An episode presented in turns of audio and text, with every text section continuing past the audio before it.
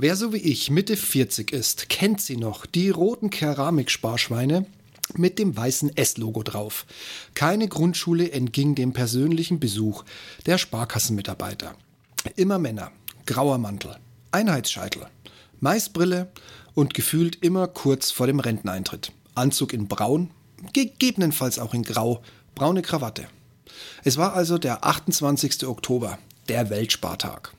Und wer in seinem Sparschwein ein paar Mark dabei hatte, konnte sich ein Spielzeug aussuchen. Ich habe immer, Sinnbild, die Knete, die Bastelknetmasse genommen. Rot wie das Logo der Sparkasse. Damit hatte ich am meisten Spaß.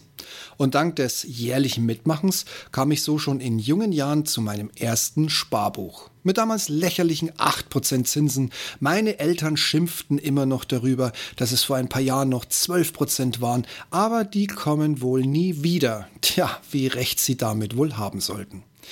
Aber was man im Landkreis Regensburg schon groß wählen, wenn nicht die Sparkasse.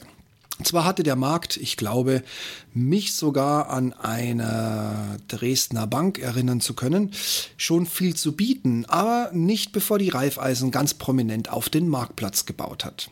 Es gab auch eine Vereinsbank, an sich keine Gehminute von der Sparkasse entfernt, aber da gehen ja nur Firmen hin. Und wer von Oma und Opa ein Postsparen geschenkt bekommen hatte zu der damaligen Zeit, lernte schon in jungen Jahren, lange bevor DHL Zustellungen grundlos abbricht und Pakete maximal entfernt in irgendwelche Abladegeschäfte geschleppt hat, diese Firma zu hassen. Und somit geht es heute um das Thema das Ende einer 40-jährigen Beziehung Goodbye Sparkasse Regensburg. Oder um es mit einem amerikanischen Comedian zu sagen, How insecure is this company? Das war Jerry Seinfeld. Und wenn euch der Zusammenhang interessiert oder ihr ihn gerade nicht mehr so richtig vor Augen habt, wie Jerry Seinfeld das gesagt hat, bleibt dran, ich löse zum Schluss gerne auf. Hallo und herzlich willkommen zum Ich bin noch nicht hier, um beliebt zu sein.com Podcast. Der Podcast zu den Themen Alltag, Technik, Gadgets und vieles mehr. Mein Name ist Steve Schutzbier und heute geht es um ich hatte als treuer Kunde in jungen Jahren mehrere erste Male mit meiner Sparkasse. Nach dem Sparbuch kam das erste Girokonto, noch mit einer S-Card für Schüler, Abhebungen begrenzt und Saldo vorausgesetzt nur im eigenen Banken quasi Postleitzahlenbereich. Daraus wurde mit zunehmendem Alter die erste EC-Karte, die heute noch so genannt wird, obwohl es sie offiziell seit Jahren nicht mehr gibt. Stichwort, und das könnt ihr auf der Karte nachlesen, Girocard. Und es war auch die erste Karte, die ich in meinem bisherigen Leben verloren hatte. Irgendwo zwischen Nordgaustraße und Donau-Einkaufszentrum im malerischen Regensburg. Einfach weg. Da gold es damals, dass durch ein Tastentelefon und nun auch im Adrettengrün verfügbare Festnetz zu einer Filialöffnungszeit für teure Minutenpreise über den Verlust und die hoffentlich kostenlose Sperrung sowie den Antrag auf eine neue Karte zeitnah einzureichen. Aber ich hatte Glück im Unglück. Auch Jahre später hat keiner versucht, mit dieser Karte eine Abhebung vorzunehmen. Leider hat sie auch keiner gefunden und mir zurückgegeben. Dann kam meine erste Kreditkarte, eine Mastercard. Papierkrieg für den Antrag, viele Stempel der Filiale, sechs Wochen Wartezeit, bis sie per Brief von der Sparkasse zu mir kam. Also indirekt, weil die Sparkasse hat mir einen Brief geschickt, dass ich sie abholen kann und mit dem Brief musste ich vor Ort zur Sparkasse und sie abholen. Gut, das kann man sich heute nicht mehr vorstellen. Wenn du eine Kreditkarte nicht binnen drei oder fünf Werktagen hast, dann schmeißt du das Zeug weg und suchst dir eine andere Bank. Na, so ändern sich die Zeiten. Dazwischen kam das, wer kennt es noch, erste Scheckbuch. 25 Schecks, Lederimitathülle mit S-Logo inklusive.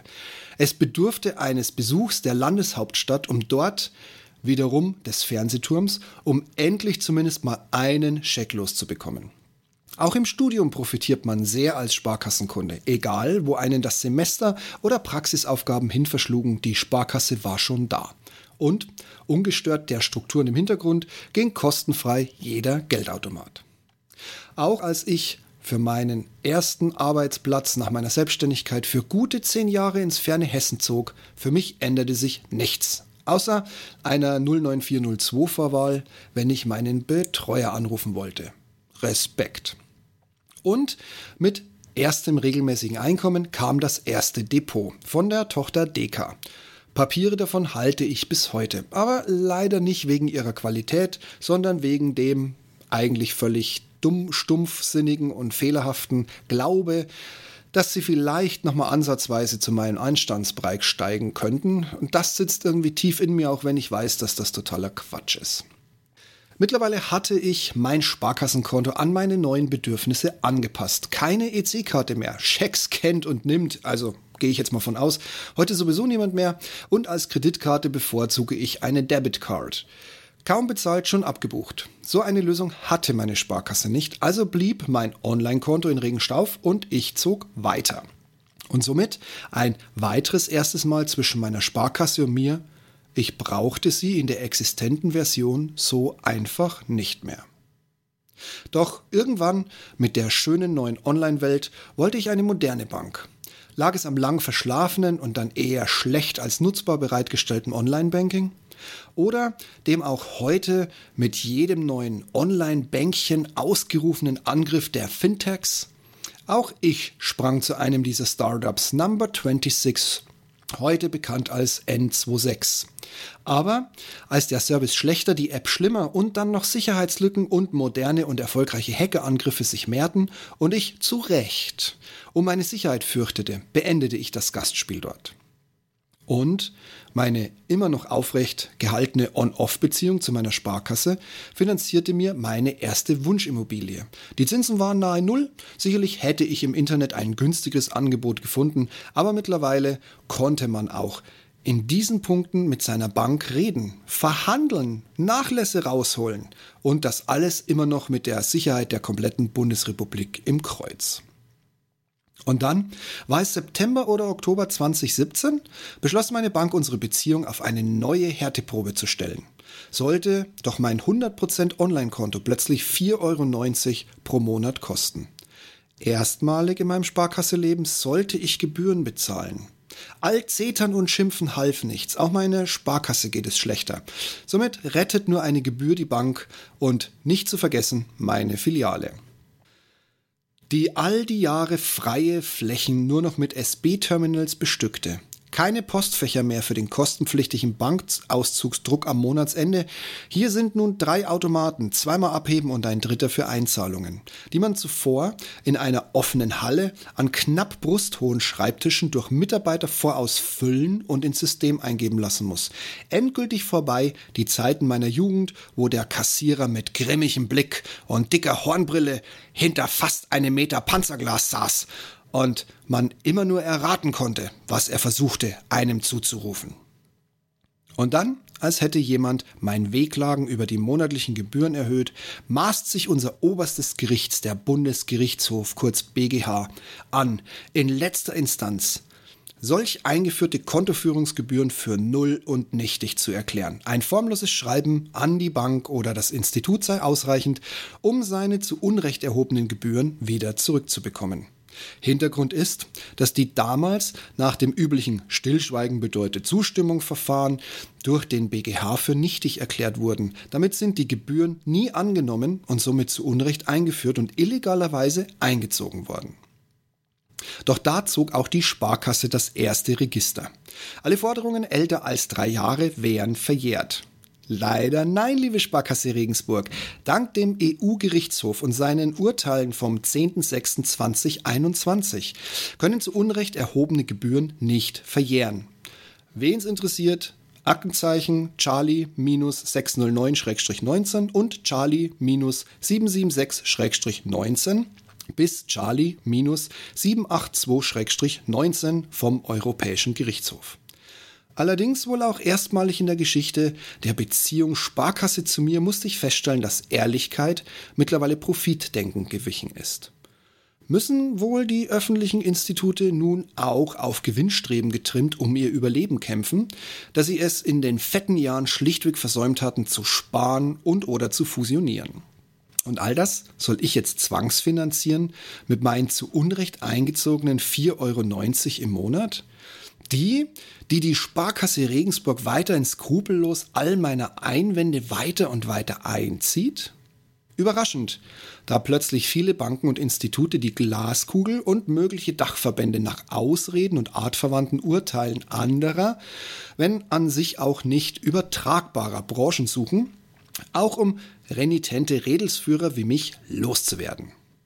Die Sparkasse und ihr Dachverband DSGV, die ihren Ombudsmann beheimatet, hat sich auf ein Urteil aus der Energievertragslieferbranche gestürzt. Hier werden, auch nach BGH-Urteil, Preisänderungen auf Verträge, die seit mindestens drei Jahren seitens des Kundes unbeanstandet sind, als akzeptiert unterstellt und weiter zum aktuellen teuren Tarif abgerechnet.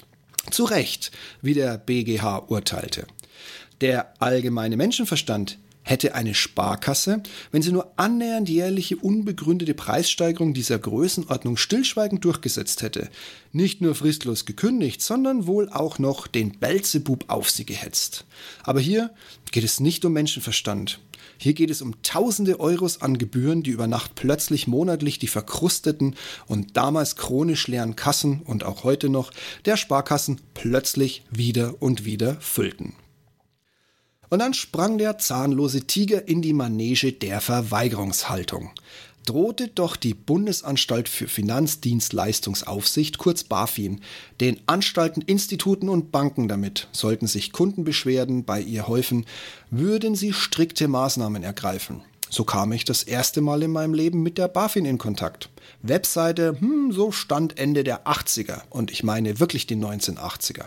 Bearbeitungszeiten vom anderen Stern und eine seitenweise Beschwerde über die Nebelkerzen, die mir die Sparkasse Regensburg vor die Füße werfen wollte. Tja, abgetan mit einem Dreizeiler.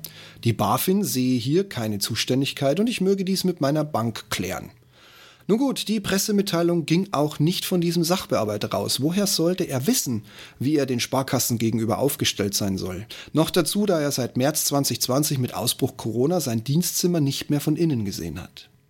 Auch die Vorinstanz des zuvor benannten und in Berlin beheimateten Ombudsmanns hat mir bereits signalisiert, dass man die Energiesparvertragskiste mittrage und analog zu meiner Sparkasse sieht.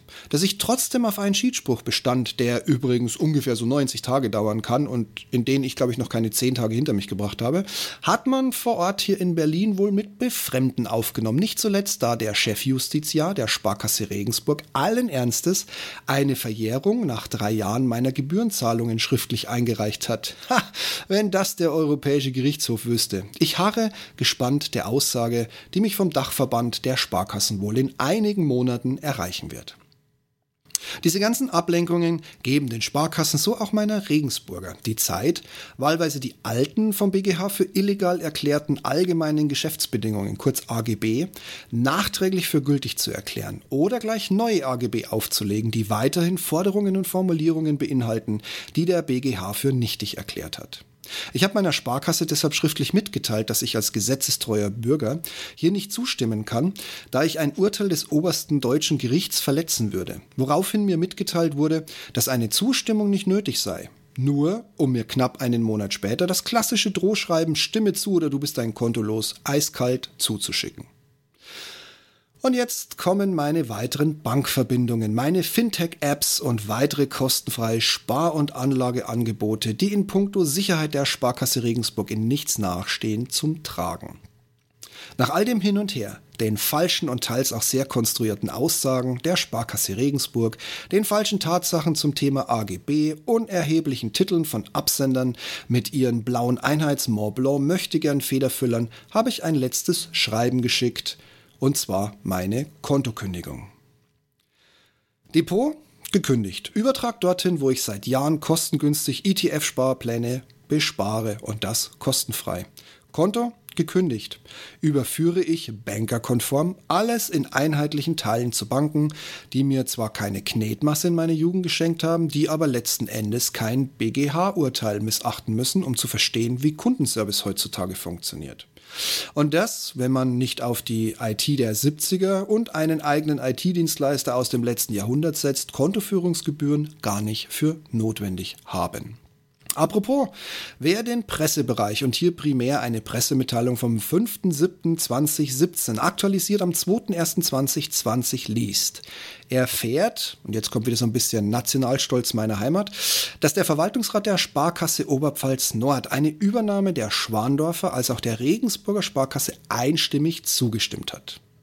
Im Norden der Oberpfalz hat man bereits seit Jahren reformiert, fusioniert und somit auch Filialen übernommen und geschlossen, was auf Schwandorf und Regensburg, egal wie sie sich wehren und wie viel Kontoführungsgebühren sie noch erheben, ebenfalls zukommen wird. Somit sind Kontoführungsgebühren der Sparkasse Regensburg definitiv endlich, erst recht die illegalen. Und in dem Kontext fiel mir der Spruch von Scherzbold Jerry Seinfeld, einer der bekanntesten amerikanischen Komiker, auf jeden Fall nach wie vor, glaube ich, der bestverdienendste, aus den 1990er ein. Also über McDonald's und deren Schilder, wie viele Hamburger sie schon verkauft haben, die Frage stellte, McDonald's, how insecure is this company? Oder, frei angepasst, Sparkasse Regensburg, wie unsicher aufgestellt ist dieses Institut? Ich muss dazu sagen, ich habe exakt diesen Text und ich weiß, er ist viel, viel zu lang, aber ich habe ihn trotzdem als Leserbrief an die Regensburger Zeitung, an das Alleinstellungsblatt geschickt, an die Mittelbayerische. Ich habe weder eine Rückmeldung bekommen, noch irgendwie ein auf mein Angebot, den Text gegebenenfalls zu kürzen und auf den Punkt zu bringen oder für Interviewanfragen zur Verfügung zu stellen, ist halt schon blöd wenn dein Hauptsponsor und einer der größten Werbepartner der Region für eine Tageszeitung ausgerechnet die Sparkasse Regensburg sein muss. Ich hoffe, ihr habt nicht so einen ähnlichen Ärger mit eurem Institut oder macht euch den ähnlichen Ärger einfach nicht. Bei mir geht es um mittlerweile etwas knapp an die 500 Euro und ich gebe nicht auf. Gekündigt habe ich trotzdem. Bis zum nächsten Mal. Macht's gut und bleibt gesund.